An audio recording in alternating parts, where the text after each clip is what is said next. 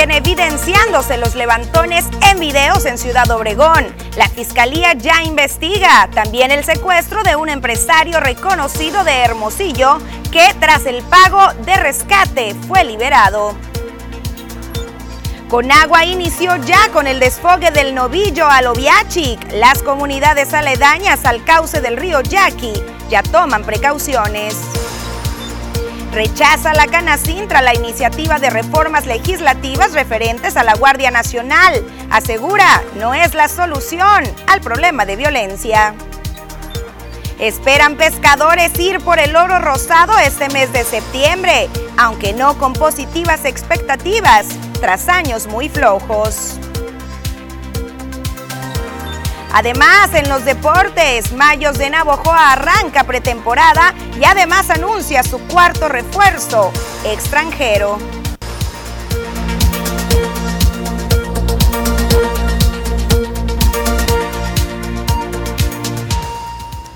¿Qué tal? Muy buenas tardes, bienvenidos a la segunda edición de las noticias. Gracias por acompañarnos un día más. Ya martes poco a poquito va avanzando este mes de septiembre y también esta semana. Gracias por seguir con nosotros de nueva cuenta. Te recuerdo que para mí y para el equipo de las noticias TVP es muy importante conocer esa opinión acerca de la información que te estamos presentando. Cualquier problemática que estés viviendo también en tu comunidad, en tu colonia o desde donde sea que nos estés observando. La línea de WhatsApp aparece en tu pantalla 6442 042120. Ya estamos muy atentos a ella. También, si te es más fácil, estamos activos a través de las diferentes redes sociales y completamente en vivo a través del portal Facebook Las Noticias TVP, que como todos los días te invitamos a poder compartir para poder llegar así a muchísimas más personas. Tenemos bastante información, así que nos vamos de lleno con ella y arrancamos con un nuevo levantón, escuchó usted muy bien,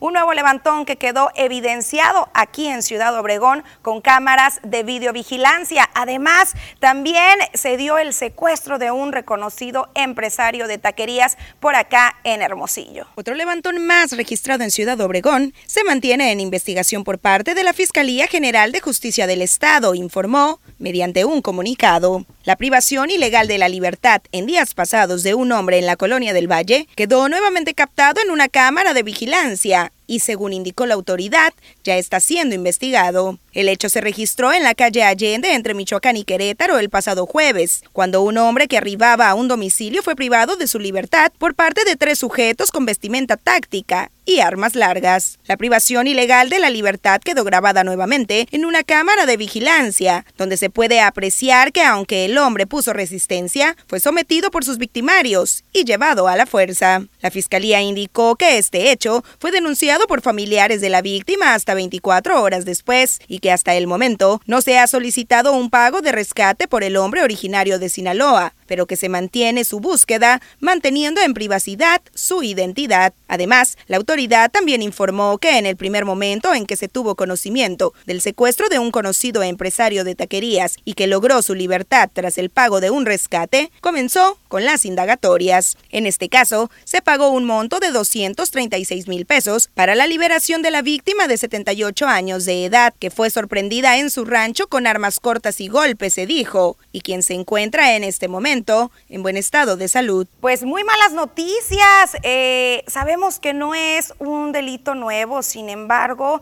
quizás no habíamos estado tanto al tanto de esta situación que asegura la fiscalía, pues ya está bajo su debida atención. Sin embargo, también a través de las diferentes redes sociales, cuando se conoció este caso del empresario Hermosillo de manera inmediata, se comenzó a decir que era este cobro de piso que ya hemos abordado en diferentes ocasiones en este espacio de noticias y que ya se ha planteado en diferentes ocasiones ante la autoridad y eh, delito que rechazan y que también han indicado que pudiera, pudiera estar la autoridad frente a una situación donde los empresarios no se atreven a denunciar. Hasta el momento no se ha indicado si esto se trata de un cobro de piso o no. El caso de Hermosillo. En el caso de este otro levantado de Ciudad Obrejón, y decimos otro porque usted recordará este caso de la semana pasada ocurrido en Casablanca, que por cierto Ramón Esquer aún no ha aparecido y su familia lo sigue esperando sano y salvo en casa tanto su esposa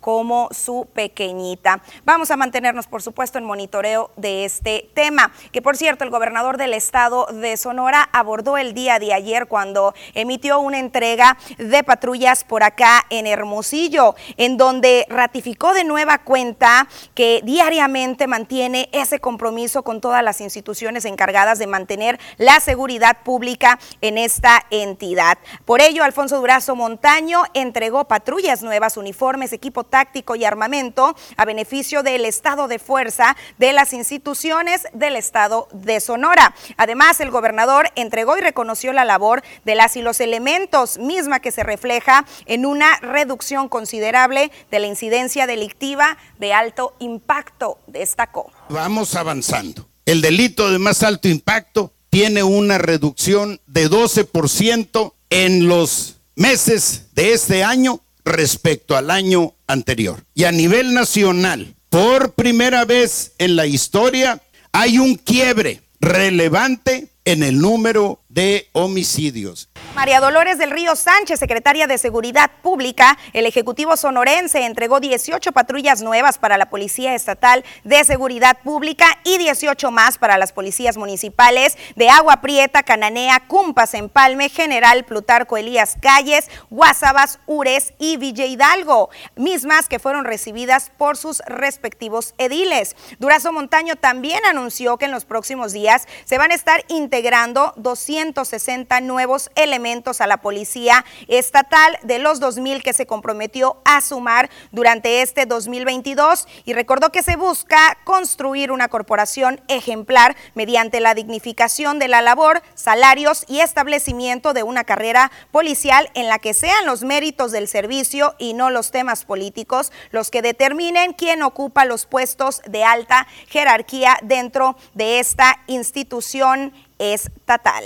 En temas que tienen que ver con seguridad, hoy en rueda de prensa la Canacintra rechazó de manera total, al igual que la Canacintra nacional y estatal, estos cambios que pretende hacer el gobierno federal en las reformas que tienen que ver con la Guardia Nacional. Un rechazo total a la iniciativa de reformas legislativas referentes a la Guardia Nacional mostró la Cámara Nacional de la Industria de la Transformación Canacintra Ciudad Obregón, al igual que la nacional. Los industriales expresamos nuestro rechazo a dicha iniciativa por los siguientes aspectos. Primero, que se pretenda sostener una reforma claramente inconstitucional, en virtud de que nuestra Constitución establece en el artículo 21 que las instituciones de seguridad pública, incluyendo la Guardia Nacional, serán de carácter civil. Segundo, que la iniciativa en cuestión fue presentada y aprobada sin que mediara un análisis detallado, en un proceso abierto al diálogo que permitiera considerar diversos puntos de vista. Tercero, nuestros soldados tienen la misión de defender a la nación y proteger a la población en situaciones límite y el cumplimiento de esta misión se, se pone en riesgo si se impone a las instituciones militares una carga excesiva de responsabilidad. La seguridad pública es un tema de preocupación a nivel república y el ceder el control administrativo y operativo de la Guardia Nacional a la Sedena no es la solución a las problemáticas de inseguridad, dijo, y es un tema en el que se le debe apostar al diálogo y a la atención a los diferentes puntos de vista. Los esfuerzos de gobierno deben concentrarse en generar estrategias de inteligencia, de seguridad, garantizar el Estado de Derecho y el fortalecimiento de las instituciones civiles que tienen a su cargo la seguridad pública. Hacemos un llamado a las y los senadores de la República para que este tema se analice y discuta a profundidad en este tema, el presidente de la República Mexicana reconoció tras, eh, eh, bueno, el cambio de opinión tras una promesa que hizo en campaña de regresar a los elementos del ejército a los cuarteles. En la mañanera de hoy martes dijo que cambió de opinión al mirar el problema de inseguridad y violencia que le heredaron. Señaló que se necesita que la Guardia Nacional no se eche a perder como ocurrió con la Policía Federal, por lo que reiteró que debe de depender de la Sedena como una rama más, como la Fuerza Aérea, así la Guardia Nacional con el encargo de garantizar la seguridad pública en coordinación con los gobiernos estatales que son autónomos, soberanos y con los gobiernos municipales, pero que existe una Guardia Nacional con disciplina, con profesionalismo, con honestidad y con mando militar, comentó el mandatario federal. Sí cambié de opinión ya viendo el problema que me heredaron. ¿Cómo enfrentar el problema de la inseguridad? Sí sabía yo desde el principio y estoy absolutamente convencido que la paz es fruto de la justicia y eso es la base de la política de seguridad. Así el tema de seguridad a nivel local, estatal y nacional. Tenemos más de este tema, pero regresando de la pausa comercial. Continuamos con más información y es momento de conocer qué está sucediendo con el tema del clima. Nos trae en zozobra este fenómeno natural de nombre CAI. Diana Zambrano nos tiene todos los detalles.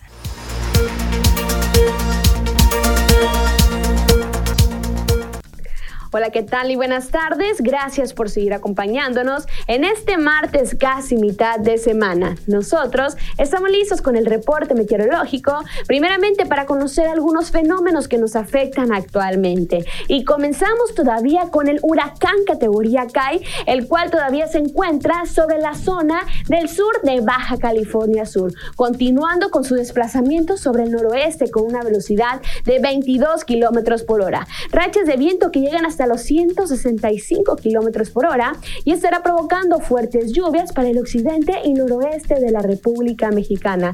Por otra parte, sus fuentes bandas de nubosidad en interacción con canales de baja presión del monzón mexicano estarán provocando días nublados, así como fuertes lluvias y oleaje elevado para Sonora y Sinaloa. Pasamos a conocer las temperaturas actuales en nuestro país y comenzamos como siempre en la frontera en Tijuana. El día de hoy tenemos una condición de cielo que se mantiene despejada con 25 grados. En La Paz se mantiene con lluvias y 27 grados, Guadalajara con 21, Acapulco con 28 y Ciudad de México igual se mantiene con lluvias y 18 grados. Pasamos a conocer las temperaturas actuales aquí en nuestro estado, en Sonora, y qué tenemos para el resto de la semana comenzando en el sector de Navojoa. Mañana Mañana miércoles, al igual que el día jueves, tenemos precipitaciones, las máximas que van a variar entre los 30 y 36 grados en Navojoa. En Ciudad Obregón, esta tarde se mantiene mayormente despejada. Miércoles y jueves tenemos pronóstico de lluvias con máximas que van a variar entre los 30 y los 37 grados en Ciudad Obregón. Continuamos ahora en el sector de Guaymas. Esta tarde se mantiene mayormente despejada. Igual tenemos pronóstico de lluvias para los próximos días. Las máximas que llegan hasta los 33 grados el día de mañana para Guaymas. Para finalizar en Hermosillo, la capital de Sonora, Mañana miércoles tenemos descargas eléctricas con precipitaciones máximas que van a variar entre los 31 hasta llegar a los 34 grados para Hermosillo. Y hay que recordar que hay que tomar nuestras precauciones el día de hoy y también los próximos días en lo que resta de la semana, porque este huracán Kai se podría intensificar hasta llegar a categoría 2 en los próximos días. Hasta aquí el reporte meteorológico. Espero que tengan una excelente tarde.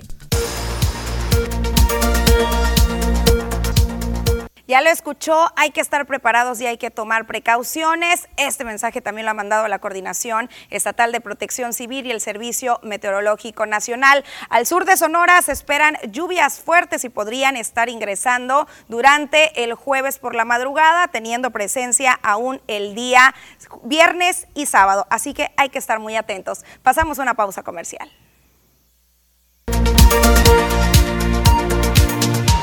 Continuamos con más información que sí tienen que ver con el tema de las lluvias, pero sobre todo con lo que está sucediendo en el sistema de presas, dando seguimiento a los protocolos indicados en las políticas de operación de compuertas del vertedor de la presa El Novillo, la Comisión Nacional del Agua, a través de la Subdirección General Técnica, autorizó ya la apertura de las compuertas de la presa Plutarco Elías Calles, informó Jesús Antonio Cruz Varela. A partir de las 16 horas de ayer, 5 de septiembre, se comenzó con la extracción de 380 metros cúbicos por segundo por las compuertas, dijo el titular del organismo de la cuenca noroeste de la CONAGUA y por la obra de toma se continuará también turbinando 170 metros cúbicos por segundo con un gasto total de 550 metros cúbicos por segundo. En caso de incrementar el nivel de almacenamiento, el volumen de extracción también se incrementaría según la normatividad vigente, dijo, y la operación de la obra de toma y compuertas es realizada actualmente por el personal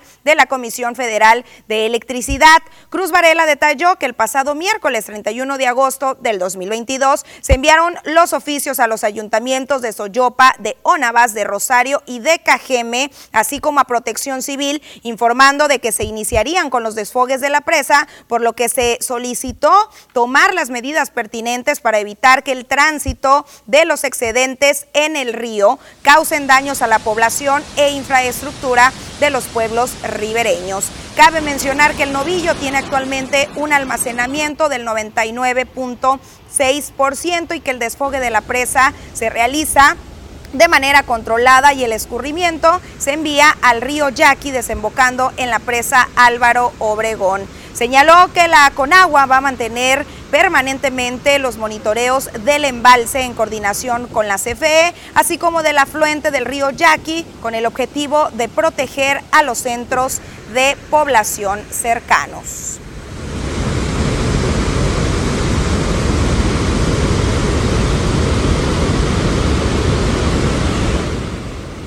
Belleza esta agua y qué bueno que el panorama cambió de manera completa. Sin embargo, sí se pueden presentar algunos daños en estas comunidades aledañas eh, al cauce del río Yaqui. Por ello, también la Unidad Municipal de Protección Civil ya se mantiene con sus acciones al respecto. Para evitar daños por los desfogues que se mantienen de la presa del Novillo hacia el Oveachic, las comunidades aledañas ya están al tanto de la acción y conocen además las medidas de precaución, destacó Francisco Mendoza Calderón. El titular de la Unidad de Protección Civil de Cajeme expuso que aunque apenas el 5 de septiembre se abrieron las compuertas, desde hace aproximadamente 10 días el agua está corriendo por el cauce del río Yaqui, donde se comenzó con la alerta. Ya me habían avisado, yo ya había avisado a todas las a todos los ribereños para que quitaran las bombas, los cercos, el ganado, todo. El riesgo para eso, ¿no? Para todo lo que tengan ellos de infraestructura. Y están avisados, por supuesto, porque pues, lógicamente si tienen niños o algo ahí en el río y vienen bañándose, pues viene una creciente grande. pero ya se les avisó, yo les avisé desde hace más de seis días que esto iba a pasar. Entre las recomendaciones que se han emitido a los ribereños están además el mantener en vigilancia y a la vista el ganado sin pastoreo libre, dijo, el evitar nadar en los cuerpos de agua y retirar las bombas de extracción de agua del cauce del río. Recordó que las áreas más vulnerables son Cuba, Cumuripa y el Realito, zonas que se mantienen en monitoreo constante, aunque lo más que pudiera ocurrir es que se quedaran incomunicados por el agua en sus caminos principales, aunque se cuenta con otros alternos. Hablando de aguas, pero de otro tipo, ya se están alistando los pescadores por acá en la bahía del Tobar y en los paredones para ir en busca del camarón tras el levantamiento que se espera de la veda este mes de septiembre. Sin embargo, no hay muy buenos ánimos ni positivas expectativas. Con no muy positivas expectativas, ven el próximo ciclo de captura del camarón en el sur de Sonora los pescadores, lamentó Aureliano Aldama Rivera. El presidente de la Confederación Nacional de Cooperativas Pesqueras, CONACOP, recordó que los ciclos anteriores han sido complicados, tanto ante la falta de producción como ante la falta de apoyos para la recuperación de motores, por lo que muchos de los integrantes de la actividad se mantendrán fuera. Tenemos un año muy, muy difícil. Entonces, ahí como le digo, vamos a como podemos, nos estamos completando para tratar de salir a la pesca del camarón. ¿no? Va a haber muchas cooperativas que se van a quedar con muchos equipos varados porque no hay ni siquiera para arreglar los motores. Entonces, sí, sí tenemos un, hemos tenido un año muy difícil y, pues a ver esta temporada cómo nos va. ¿no? Va a haber muchos, no sabemos qué tantos, no, aún, pero va a haber muchos compañeros que no, que no van a poder salir porque Pues las cooperativas, la verdad, si tenían 10 motores compuestos, pues a lo mejor van a poder arreglar 5, 6, ¿no? Entonces, sí, te, se van a quedar muchos pescadores sin, sin poder salir a trabajar esta temporada. Al momento, aún no se tiene una fecha para el levantamiento de la veda, pero se espera que entre el 13 y el día 16 puedan ir ya en busca, dijo, del mejor conocido como oro rosado. Detalló que además, la temporada de la jaiba, producto que buscan cuando no hay camarón, cayó al menos en un 75% en comparación con un ciclo pasado, por lo que comienzan con un desánimo muy marcado. Esperamos con mucha ilusión la temporada de camarón porque pues, históricamente ha sido la, la temporada alta o, la mejor temporada no para los pescadores donde nos iba un poquito mejor que, que, con el resto de las pesquerías entonces pero sí yo creo que hoy dista mucho de lo que de lo que eran las temporadas del camarón no está muy complicada la cosa pero vamos a hacer la lucha como siempre y no se ven mejoras en la economía. Se me viene a la mente, después de escuchar las palabras de Aureliano, eh, con esta tan de negativa expectativa que se tiene para este ciclo y que históricamente se esperaba. El levantamiento de la veda era un festín por acá en los paredones, siempre que nos tocaba la cobertura era prácticamente un tianguis, eh, comerciantes en las orillas esperando que llegaran las pangas y el año pasado al menos fue un panorama completamente desolador.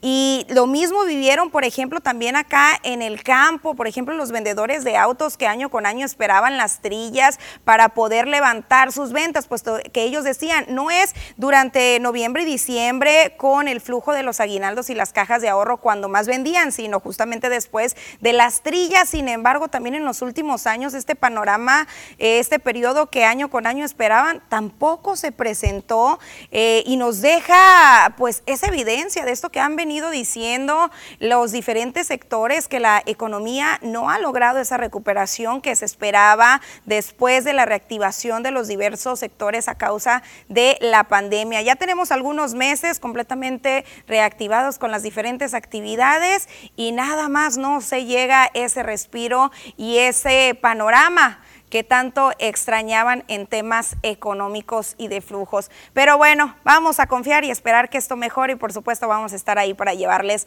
la información. Es momento de acudir a una pequeñísima pausa comercial. Seguimos en las noticias. Seguimos y es momento de comenzar con ponle el dedo esa, a esa autoridad o ese ente que no ha respondido a esos llamados que mantienes de manera constante. Comenzamos, por acá nos dicen buenas tardes, Colonia Xochiloa, calle Flavio Borges entre Donato Guerra y Orión. El drenaje está colapsado, casi pegado a la calle Orión.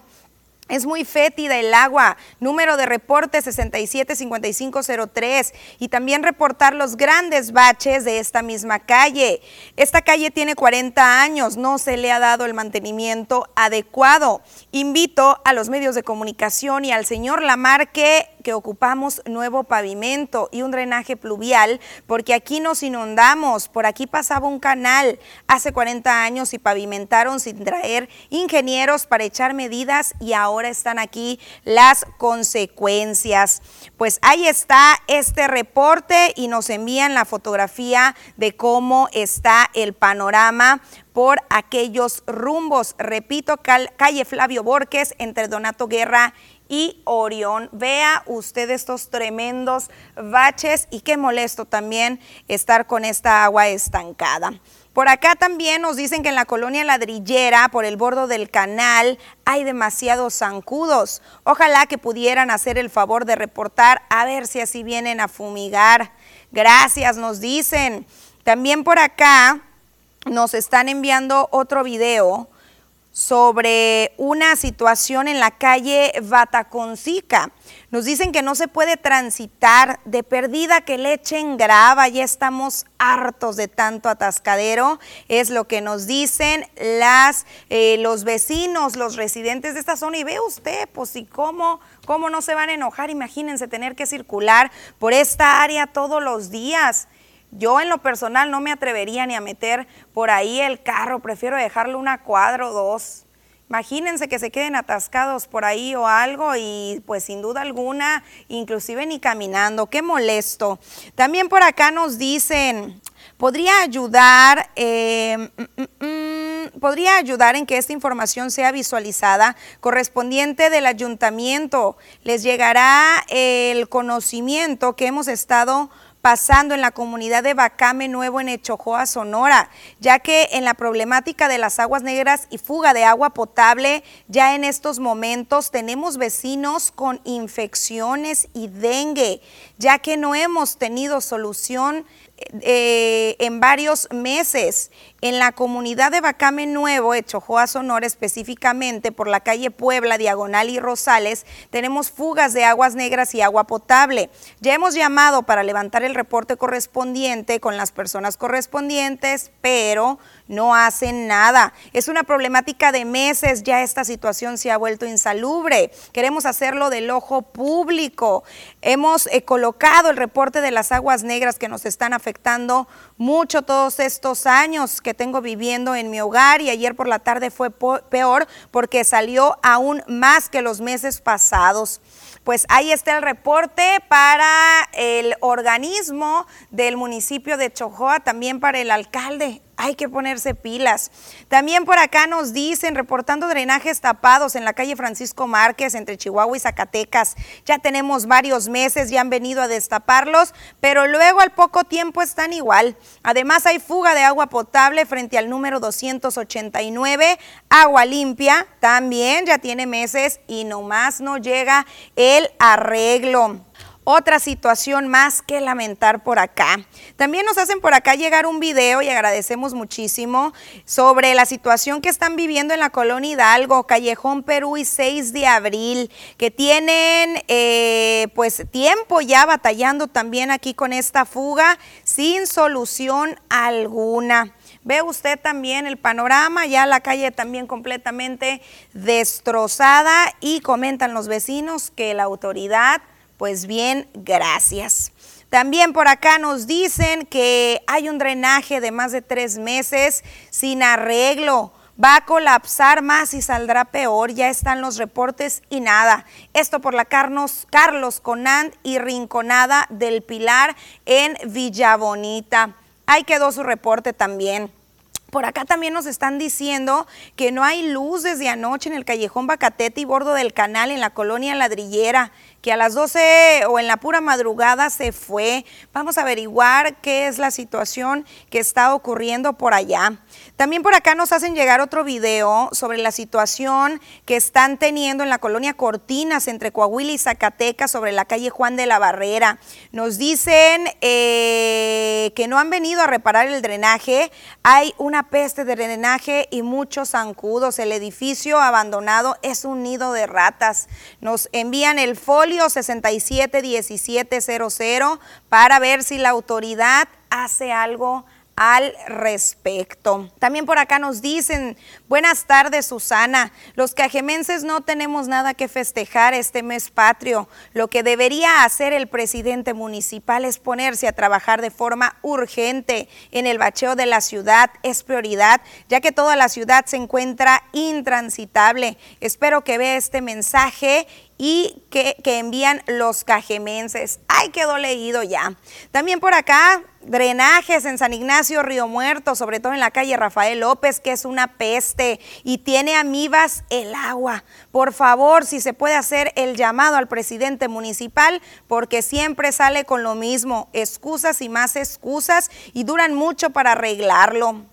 Pues ahí está, Echojoa, Cajeme, San Ignacio, Río Muerto, situaciones muy similares. También por acá nos están eh, reportando desde Raúm un gran saludo a los ocho pueblos yaquis. Nos dicen que tienen más de tres meses sin agua, ya no sabemos qué hacer. Los que cuentan con pozos nos niegan el agua. Habrá que ver también qué, cuál es la situación o cuál es la raíz del problema y por supuesto en estos días les traemos la información. Mientras tanto canalizamos de manera directa el reporte. También por acá nos dicen que hay un desastre que se hace afuera de la secundaria José Rafael Campoy. Sería bueno que pudieran mandar un tránsito porque los mismos papás no respetan hacer una sola fila para no interferir con el tráfico de la 200, ya que es una calle muy transitada. Urge que pongan un oficial de tránsito. Es un verdadero desastre y un riesgo también de accidentes. Aquí el llamado claro al Departamento de Tránsito. También por acá nos dicen, buenas tardes, quiero pedir por favor que destapen el drenaje que está en la calle Flavio Borges entre Donato Guerra y Orión, que es el mismo, ¿no? Eh, que, leíamos ahorita, creo. Este problema está casi llegando a la calle Orión y también reportar los grandes baches que son inmensos y abarca de un lado a otro, el agua está, estancada, más el agua del drenaje y hay muchos moscos y un aroma muy fétido. Ocupamos pavimento nuevo y drenaje pluvial, ya que este pavimento tiene más de 40 años. Otro vecino por ahí seguramente con esta desesperación que diariamente nos han estado enviando sus problemáticas de la colonia Xochiloa también. Por acá también nos dicen, eh, quiero denunciar que no tenemos luz desde hace tres días. Está en la dirección de Bordo Prieto, en el poste 59. Vamos a ver qué es lo que está ocurriendo con el servicio. También por acá nos dicen buenas tardes para saludarlos y de paso tenemos el drenaje colapsado. Ya van cuatro meses así, esto en la calle Molice entre Elda y Henares. Dios los bendiga, nos comentan, desconozco qué colonia, pero por supuesto aquí el llamado directo también a Loma Paz.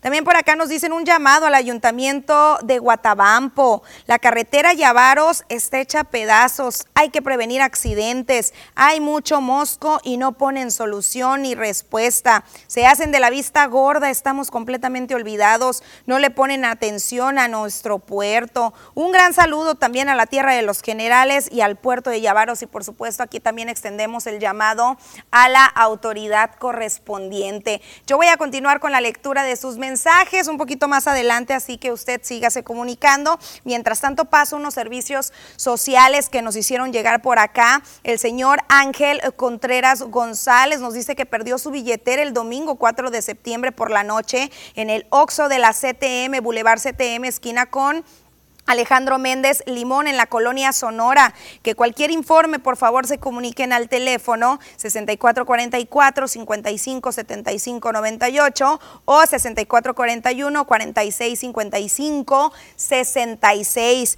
Otro servicio social por acá, también la señora María del Carmen Ramos López perdió unos documentos, su credencial de lector, tarjeta del bienestar, credencial a nombre de Manuel Alejandra Ramos. Se le extravió en el centro por la Galeana y no reelección, por favor, reportar al 6441-3517-75. Por supuesto que por ahí quien lo encontró lo estará regresando en los siguientes días. Confiamos en la gente honesta. Es momento de una pequeñísima pausa comercial. Thank ¿Qué ha ganado el PRI con esta alianza? Andrés Manuel López Obrador llama al tricolor a valorar la alianza con el Partido Acción Nacional ante el amago de los líderes del PAN y el PRD de romper la alianza legislativa si el PRI no retira o votan en contra de la reforma presentada por la diputada priista Yolanda de la Torre para ampliar de 5 a 9 años la presencia militar en las calles. El presidente Andrés Manuel López Obrador aseguró que el tricolor hace bien en rectificar y llamó a este partido a que valore los resultados que han obtenido con esta alianza y manifestó que ha ganado el PRI con esta alianza. En conferencia de prensa matutina, el titular del Ejecutivo Federal señaló que desde el gobierno de Carlos Salinas de Gortari, el partido se empanizaron. Yo pienso que hace bien el PRI en rectificar en que desde Salinas se empanizaron, es decir, un partido surgido de una revolución ejemplar de Revolución Mexicano, la primera revolución social del siglo XX, profundizó. Los narcotraficantes mexicanos no solo han corrompido a las policías mexicanas, sino en los últimos años han alcanzado a las corporaciones de seguridad de Estados Unidos, a quienes también han comprado a punta de billetazos, fiestas de sexo y prostitutas. Informes del Senado de Estados Unidos, del Departamento de Seguridad Interior y una revisión en los archivos del Departamento de Justicia de Estados Unidos revelan que desde hace una década advirtieron que agentes de corporaciones como la Patrulla Fronteriza fronteriza y la Agencia Antidrogas de Estados Unidos estaban en peligro de ser infiltrados por los tentáculos del crimen organizado. La miscelánea fiscal 2023 buscará realizar algunas correcciones el régimen simplificado de confianza, con el fin de dar certeza a los pagadores, dijo Luis Armando Melgar, presidente de la Comisión de Hacienda y Crédito Público de la Cámara de Diputados. Detalló que el objetivo de los ajustes es dar certeza jurídica a los contribuyentes, ya que las personas no están peleadas con pagar impuestos, sino que quieren que sea simple el proceso y con el menor costo de tiempo y recursos. México comprará a Cuba 9 millones de dosis de la vacuna Abdala para menores. Así lo informó Hugo López Gatel, subsecretario de Promoción de la Salud. El funcionario federal refirió que México ya tiene el contrato con el gobierno cubano para la compra de dichas dosis de su biológico contra COVID-19. Pasamos a información estatal con la firma de convenio de colaboración entre el gobierno de Sonora y la Cámara Mexicana de la Industria de la Construcción para instalar el Observatorio de la Construcción en el estado. La entidad se convierte en la primera entidad en la República en asumir este compromiso para hacer un seguimiento transparente al uso de los recursos de las y los ciudadanos, aseguró Heriberto Aguilar Castillo. El secretario de Infraestructura y Desarrollo Urbano aseveró que desde la Administración Pública Estatal se maneja con transparencia el presupuesto de las y los sonorenses, dejando de lado cualquier indicio de corrupción. Este convenio es de suma importancia y relevancia, sobre todo para quienes tenemos la firme convicción de que el presupuesto de la nación, el dinero público, se debe de manejar con honestidad, con justicia y con transparencia. Y aquí aprovecho este foro tan importante relacionado con la honestidad y la transparencia para decirles que en la Secretaría no hay moches, nadie pide moches. Eso es fundamental y que quede muy claro, indicó Guillermo Noriega Esparza, secretario de la Contraloría General, llamó a los sonorenses a trabajar en conjunto con el gobernador Alfonso Durazo y en caso de que se presente algún indicio de corrupción en los procesos de edificación de infraestructura, denunciarlo de forma inmediata. Además, en operativos para atender denuncias y participar en acciones de prevención del delito, oficiales de la Policía Estatal de Seguridad Pública lograron asegurar a lo largo de una semana personas, armas, sustancias prohibidas y vehículos robados, informó la autoridad.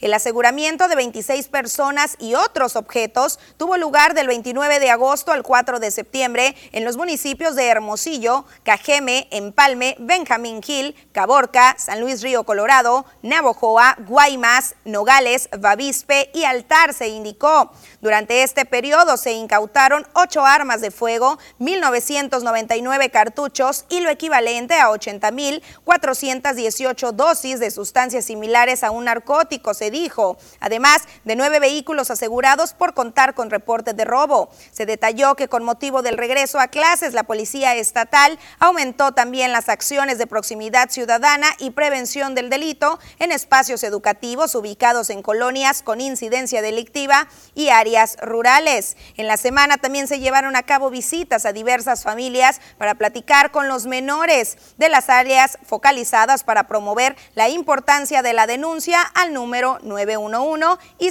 089.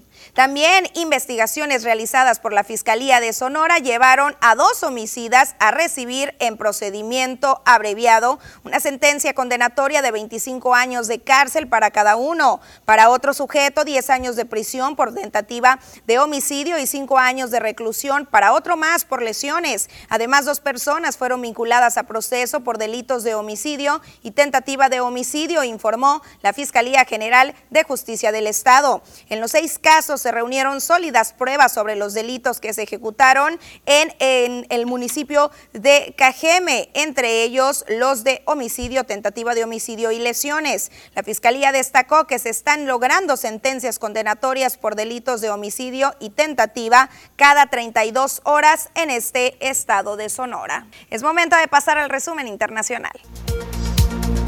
El primer ministro de Gran Bretaña, Boris Johnson, salió por primera vez de su residencia oficial en Downing Street y se dirigió a Escocia para presentar formalmente su renuncia a la reina Isabel II. Se espera que el líder británico, quien anunció su intención de dejar el puesto hace dos meses, se reúna con la monarca en la finca de Balmoral para iniciar el traspaso de poder a su sucesora, Liz Truss.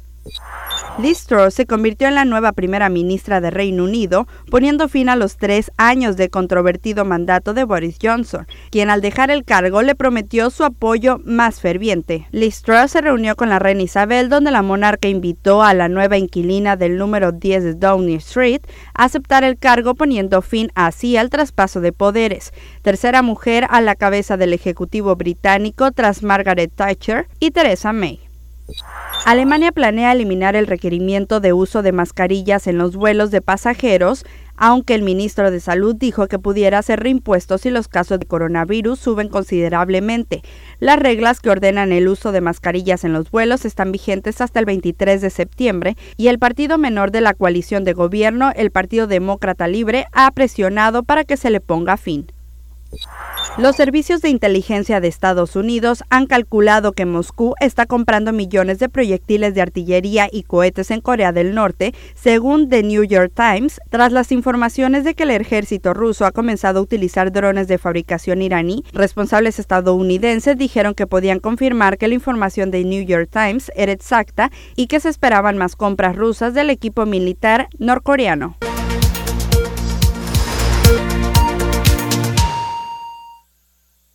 Continuamos con más información y usted recordará esta empresa refresquera de la calle 200 que le cortaron el agua porque no pagaba. Ya sostuvo algunas reuniones con el ayuntamiento de Cajeme y la empresa junto con el OMAPAS y el alcalde de Cajeme, pues ya sostuvieron esta reunión y lograron acuerdos. Al priorizar el diálogo como principal vía de comunicación, el alcalde dijo la necesidad de llegar a una negociación equilibrada para evitar afectaciones entre las partes, por lo que se signó ya el acuerdo de cubrir en efectivo un porcentaje importante de la deuda que se ha mantenido en resguardo, mientras que otra parte será cubierta con trabajo de rehabilitación de un parque de la ciudad sin especificar cuál de ellos será. Además, eh, los representantes del corporativo se comprometieron a regularizar su situación ante Loma Paz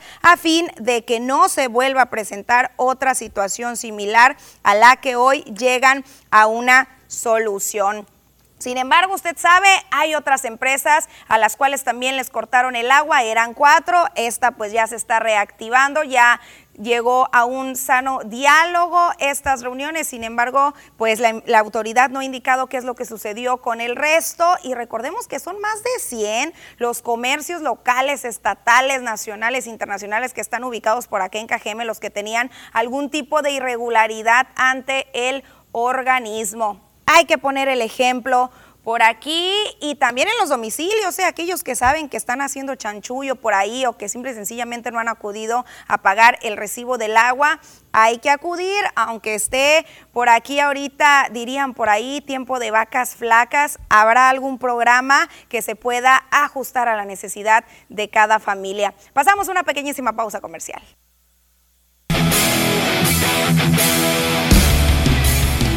¿Qué tal amigos de las noticias? Muy buenas tardes, tengan todos ustedes bienvenidos a la información deportiva en esta tarde de noticias. Vamos a iniciar con la información del béisbol de las grandes ligas y Liga Mexicana del Pacífico y es que hay mucho de qué platicar de los mexicanos en la gran carpa, el escándalo en Liga Mexicana de Béisbol y por supuesto cómo va la gran final de la zona sur, porque los sultanes de Monterrey ya están en la, en la, serie del Rey y están esperando a los Diablos Rojos del México o al conjunto melenudo, los Leones de Yucatán. Pero vamos primero con Joy Meneses a la, con el Doggy, vamos con Alex Verdugo al béisbol de las grandes ligas, porque en el Tropicana Field se medían Medias Rojas de Boston y Mantarrayas de Tampa Bay y Alex Verdugo sacaba así la esférica por todo el derecho, joseando el mexicano ese tablazo por todo el derecho. Sin embargo, el conjunto de Medias Rojas de Boston terminó cayendo en el partido frente a Mantarrayas de Tampa Bay, cuatro carreras por tres. Y estas Mantarrayas están buscando a toda costa colarse en el comodín de la Liga Americana. Están, por supuesto, en este momento, enfrentarían a los Marineros de Seattle, equipo del oeste de la Liga Americana. Pero bueno, también están muy cerca en la división del equipo de los Yankees. Cuidado porque se la pueden quitar la división al conjunto de los Mulos de Manhattan. Por otra parte, Joy Meneses de los eh, Nacionales de Washington tiene otra destacada actuación ahora frente al picheo Y en la casa de los Cardenales de San Luis, Joy Meneses tuvo su decimoprimer juego multiimparable. Vean nada más, un sencillo, otro sencillo más. ¿Y qué creen? Otro más adelante en el partido le dio hasta para llevar al equipo de los Cardenales de San Luis, quizá no con poder, pero con mucho contacto, mucha ubicación con la esférica, que parecía que tenía ojos esa pelotita que caía en los jardines y así entonces Meneses sigue impresionantemente con un promedio de bateo para un novato dentro del béisbol de las grandes ligas. Vamos entonces con lo que le comentábamos hace un momento y es que los Diablos Rojos del México regresan a casa después de varios partidos allá disputados en el estadio Cuculcán, allá en la ciudad de eh, Mérida, Yucatán, donde el equipo de los eh, Leones de Yucatán pues están metidos en graves problemas porque regresan al Alfredo Harp Helú en la casa de los Diablos Rojos del México, allá en la Ciudad de México, el conjunto de los Diablos necesita solamente una victoria de los dos juegos programados que están en su casa para coronarse en la zona sur. Y por supuesto, ya meterse a la serie del Rey, donde ya comentábamos, los están esperando los sultanes que barrieron y barrieron y es poco al equipo de los Toros de Tijuana, los actuales campeones de la Liga Mexicana de Béisbol, la pelota veraniega de nuestro país. Y hablando de Diablos Rojos del México, pues bueno, la noticia circulaba ayer en redes sociales que la Liga Mexicana de Béisbol había sancionado al negro de Guaymas, a Miguel Ojeda, por el tema de que manipuló las cámaras del estadio Alfredo Harp para eh, robarle las señales al picheo y a la defensiva del equipo de los Leones de Yucatán. Lo sancionó con un año sin fungir como directivo y en ninguna tarea, en ninguna organización del béisbol de la Liga Mexicana de Béisbol. Sin embargo, Alfredo Harp Gelú, el directivo y dueño del conjunto de los Diablos Rojos del México, dijo que van a, apelar la decisión de la Liga Mexicana de Béisbol y que van a apoyar a toda costa eh, a Miguel Ojeda, pues dicen que es inocente y que no hay robo de señas, pero bueno, este tema se está volviendo la realidad bastante común. Porque los Astros de Houston hay que recordar que la Serie Mundial 2017 le robaron y en serio al conjunto de los Dodgers de Los Ángeles en la Serie Mundial y por eso en Los Ángeles ningún pelotero y entre ellos el señor José Altuve, Alex Bregman, Carlos Correa y muchos peloteros que se vieron inmiscuidos en ese tema, no los puede ver la afición de Los Ángeles ni en pintura. Continuamos con información, seguimos con los Mayos de Navojoa porque los Mayos también ya iniciaron sus entrenamientos de verano para enfrentar entonces la temporada de invierno 2022-2023 de la Liga Mexicana del Pacífico. Max Murphy fue también anunciado por parte de la directiva el día de ayer que iniciaron los entrenamientos como el cuarto extranjero del equipo de los Mayos de Navojoa. Ya está anunciado también el manejador Omar Rojas que llegará a integrarse pronto al equipo de los Mayos. Aún no está dirigiendo al conjunto Mayo, está por ahí parte del cuerpo técnico. Sin embargo, ya están a pocos días de llegar los hombres importantes y entonces sí, ponerse bajo la batuta de Omar Rojas que todavía es el manager campeón de la Liga Mexicana de Béisbol. Continuamos con información, vamos al balompié azteca y es que el Mazatlán FC está, pero rápidamente poniéndose en forma después de empatar en la casa de los Rayados del Monterrey 0 por 0 allá en el Gigante de Acero, cerca del Cerro de la Silla en la Sultana del Norte. 0 por 0 fue su último duelo ante el equipo de los Rayados de Monterrey. Ahora se preparan arduamente para recibir una visita bastante incómoda como la de los rojinegros del Atlas. El equipo de los zorros está en búsqueda de llegar al Kraken y llevarse los tres puntos. Algo que es posible porque el equipo del Mazatlán realmente es uno de los peores locales dentro de la Liga MX. El conjunto del Mazatlán es uno de los mejores visitantes, pero necesita hacer pesar el Kraken su eh, condición de local. Vamos a escuchar las palabras de Joel Bárcenas del equipo del Mazatlán FC. Vemos que es un partido importante como todos lo son, pero este más porque jugamos en casa, es el, actual campeón y se le tiene respeto, ¿no? Eh, pero sí, yo creo que, tenemos que seguir con lo que estamos haciendo. es cierto que no hemos tenido la cantidad de puntos que por ahí hubiéramos tenido por partidos que hemos hecho, por algunas situaciones que, que bueno, se nos escapan de las manos. Pero, pero yo creo que el equipo está bien, yo creo que, en línea general el equipo está haciendo un buen trabajo, un buen torneo. Pero, pero tenemos la confianza en el trabajo, en, lo que el cuerpo técnico nos pide. Y como te dije, eh, como tú me dijiste que es el rival a vencer, pues queremos tener una linda noche mañana y poder sumar de a tres, que es lo que queremos. Ahí están las palabras entonces de gente del equipo de Mazatlán FC. Un duro eh, partido ante el equipo bicampeón. Vamos a ver cómo le va y jugando sobre todo en el Kraken que le deben ya a la afición del Mazatlán. Con esto amigos llegamos al final de la información deportiva el día de hoy. Quédese con más información aquí en las noticias.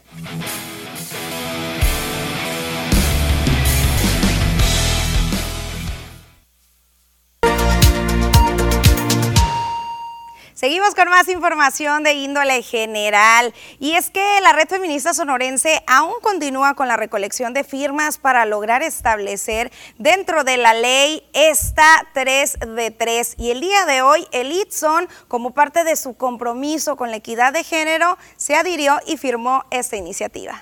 Firmando la iniciativa para establecer la Ley 3 de 3 en el Estado, el Instituto Tecnológico de Sonora Itson reiteró su compromiso con la equidad de género, destacó su rector. En presencia de las integrantes de la red feminista sonorense, Jesús Héctor Hernández López, rector de la institución, indicó que el compromiso además va encaminado al rechazo, prevención y erradicación de cualquier tipo de violencia, acoso u hostigamiento y la discriminación en la diversidad sexual. Itson es una universidad y, como tal pues tiene un objeto social que cumplir y entre ellos pues está el formar a, las personas, a los seres humanos, a los ciudadanos, a los profesionistas que, transformen a, la sociedad, que construyamos juntos ese sueño colectivo que, anhelamos. Y cuando pensamos en esa sociedad justa, en una sociedad pacífica, en una sociedad próspera, eh, no podemos olvidar el, tema de, la violencia y el tema de la cultura de, la paz. Y en ese sentido, eh, comprometido con el ITSON, comprometido con todas las acciones, con todos los programas, planes que prevengan y erradiquen la violencia de género el hostigamiento sexual, el acoso sexual y la discriminación ante la diversidad sexual. Leticia Burgos Ochoa, vocera de la red, recordó que la 3 de 3 ya estuvo presente en la contienda electoral pasada, pero solo como un reglamento, y ahora se buscará que se establezca como ley para impedir que los deudores alimenticios o abusadores familiares o sexuales lleguen al poder. Blindemos nuestra constitución para dignificar el servicio público. La décima primera entidad de la República que ya apruebe un ordenamiento de este carácter. María Elena Barreras Mendíbil, también integrante de la red, subrayó que es importante la coordinación entre las universidades para bajar la información a maestros y alumnos y que al momento va ya una recolección de firmas mayor al 85% de la meta, que es el 1% del padrón electoral para antes de este viernes, 9 de septiembre. Si aún no has firmado esta iniciativa, está muy activa la red feminista en diferentes puntos de la ciudad. Ellas mismas te pueden explicar a fondo de qué se trata. Bueno, pasamos a temas de salud y es que la Secretaría confirmó de nueva cuenta 320 nuevos casos de COVID-19. Hemos bajado la guardia bastante y ha bajado de manera afortunada la cantidad de contagios, sin embargo, siguen presentándose. También hubo dos defunciones a causa de esta enfermedad en la semana epidemiológica número 35 que abarcó del 28 de agosto al 3 de septiembre. El municipio con más casos es Hermosillo con 184, le sigue Cajeme con 50, Nogales con 31, Caborca con 14 y así va bajando en los diferentes municipios. En cuanto a las dos defunciones, la institución compartió que se presentaron en un hombre y una mujer quienes no contaban con un esquema de vacunación contra el COVID-19 y que ambos residían en este municipio, Cajeme. También desde el inicio de la pandemia por coronavirus se han registrado en Sonora 193.737 casos y ya más de 10.000 defunciones. En esto, claro, se extiende de nueva cuenta el llamado a mantener las medidas que ya conocemos, pero sobre todo a seguir utilizando el cubreboca, sobre todo en aquellas áreas de mayor concurrencia. Y hablando del tema de vacunación, con el fin de disminuir el riesgo de eventos y brotes de poliomielitis en este estado y también a nivel República Mexicana, la Secretaría de Salud arrancó con acciones de vacunación intensiva contra esta enfermedad para las niñas y niños menores de un año de edad. José Luis Salomía Segarra, quien es el secretario de Salud, puntualizó que los programas de vacunación universal han sido históricamente los más eficaces para la prevención es decir, para evitar que una enfermedad ocurra. Por ello, afirmó que la vacunación contra la poliomielitis es una de las principales herramientas para evitar el padecimiento. La vacuna se va a estar aplicando durante todo el mes de septiembre, señaló el secretario, y consiste en tres dosis. Además, se va a aplicar el reforzamiento de la misma y se completarán esquemas de vacunación en los menores de 5 años de edad. Gabriela del Carmen Nucamendi Cervantes, subsecretaria de los Servicios de Salud, reconoció que esta jornada especial es para intensificar la vacunación contra la polio avanzar a más del 95% de la población cubierta con esta dosis de hexavalente y lograr con ello que más niñas y que más niños estén protegidos contra esta enfermedad. Hay que acudir a vacunarse. Pausa comercial. Hola, ¿qué tal? Y buenas tardes. Gracias por seguir acompañándonos. El día de hoy platicaremos sobre el famoso cinturón de asteroides, qué es y cómo se formó. El cinturón de asteroides orbita entre Marte y Júpiter. Consiste en asteroides y planetas menores que forman un disco alrededor del Sol y sirve como una especie de línea divisoria entre los planetas rocosos interiores y los gigantes de gas externos. Pero bueno, ¿cómo es que su supuestamente se formó, existen dos teorías respecto a los motivos por los cuales se ha formado. La primera es que algunos científicos creen que podría tratar de los restos de un planeta que ha quedado orbitado. Y la segunda teoría es que tal vez se trate de un planeta que no fue capaz de formarse como consecuencia de la fuerza gravitatoria de su vecino Júpiter. Y como dato, el asteroide más grande que se encuentra en el cinturón de asteroides se conoce como Ceres y tiene 952.4 kilómetros de diámetro. Hasta aquí el tema del día de hoy. Espero que tengan una excelente tarde.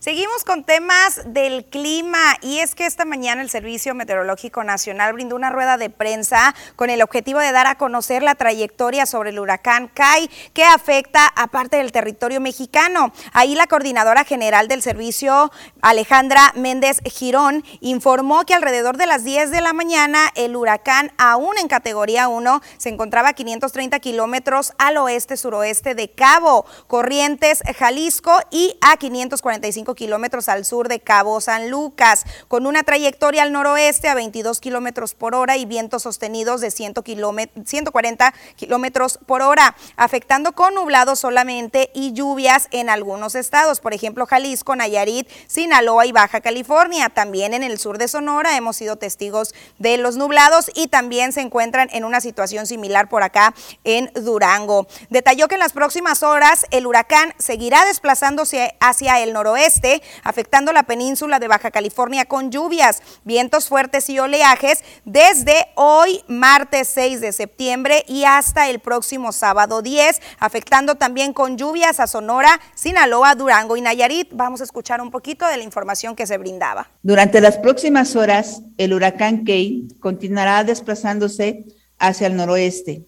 Se espera que afecte la península de Baja California con lluvias, vientos fuertes y oleaje elevado a partir de la tarde de este martes hasta el próximo sábado. El sistema cubrirá toda la península de Baja California y también las bandas nubosas alcanzarán los estados de Sonora, Sinaloa, Durango y Nayarit, causando lluvias fuertes. Bueno, por otra parte, Méndez Girón puntualizó que no se descarta que se dé un impacto del centro del huracán en Mulegé, municipio de Baja California Sur. Durante la tarde-noche de este martes se prevé que el fenómeno alcance la categoría 2 y la categoría 3 el próximo miércoles 7 de septiembre, ocasionando lluvias intensas, posibles inundaciones y el desborde de ríos y arroyos en algunos estados, principalmente en Sinaloa. Por eso se mantiene el llamado a los estados a extremar precauciones ante este fenómeno meteorológico. Bueno, así el panorama que se está viviendo con el tema del clima. Vamos a darle lectura a algunos mensajes. Por acá nos están mandando algunos videos eh, que siguen las quejas, que siguen los reportes. Aquí les damos lectura. Por acá también nos están preguntando que si dónde y cuándo son los refuerzos del COVID. No han mandado o no han creado últimamente otra vez estas jornadas como se estaban realizando por acá en Plaza Sendero y en el estadio Yaquis la última información que tuvimos era que estaban ya prácticamente de planta por acá en el IMSS y así deberían de estar también en el resto de los nosocomios. Vamos a ver qué, cómo está y le mandamos exactamente fechas y horarios.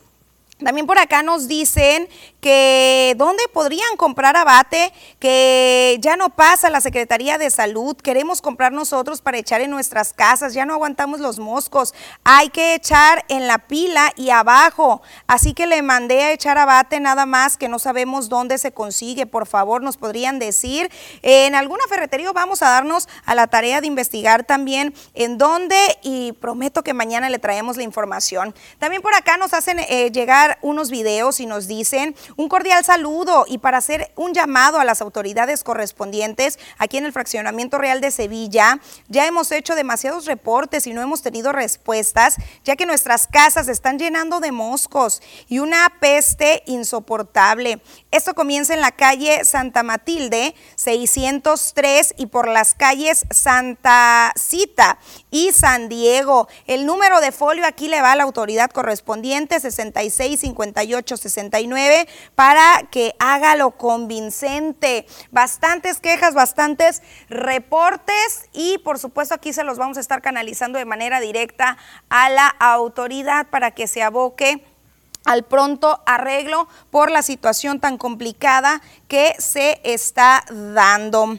Eh, pues bueno, estos son los reportes. También, también nos estaban haciendo llegar por ahí un caso de una picadura de una araña violinista en una secundaria por acá de Ciudad Obregón. También nos estamos dando la tarea de investigar qué es lo que sucede, puesto que la Secretaría nos ha indicado que en los últimos años no ha habido casos al respecto. También por acá nos envían otro video acerca de la situación que se está viviendo. Vamos aquí a ponérselos en su pantalla para que vean el respaldo de lo que está ocurriendo. Y nos dicen, buenas tardes, para reportar de nuevo la fuga de alcantarillado. Eh, ya tiene mucho tiempo este problema, la verdad estamos sufriendo malos olores fuertes, Sancuderío. No se puede ni transitar ni cambiando ni los carros. Es muy feo este problema, ya no lo aguantamos, ya se ha reportado varias veces, han ido reporteros y la verdad nada se ha hecho, ni Omapaz. Esto se encuentra por la calle Etiopía, esquina con Mozambique y ve usted el panorama en la ampliación Alameda, cerca de la comandancia. Ojalá y nos hicieran caso porque la verdad ya no soportamos esta problemática, nos reporta Manuel García. Gracias, agradeceré su reporte de nueva cuenta nos dice que ya no aguantan el olor y el zancuderío.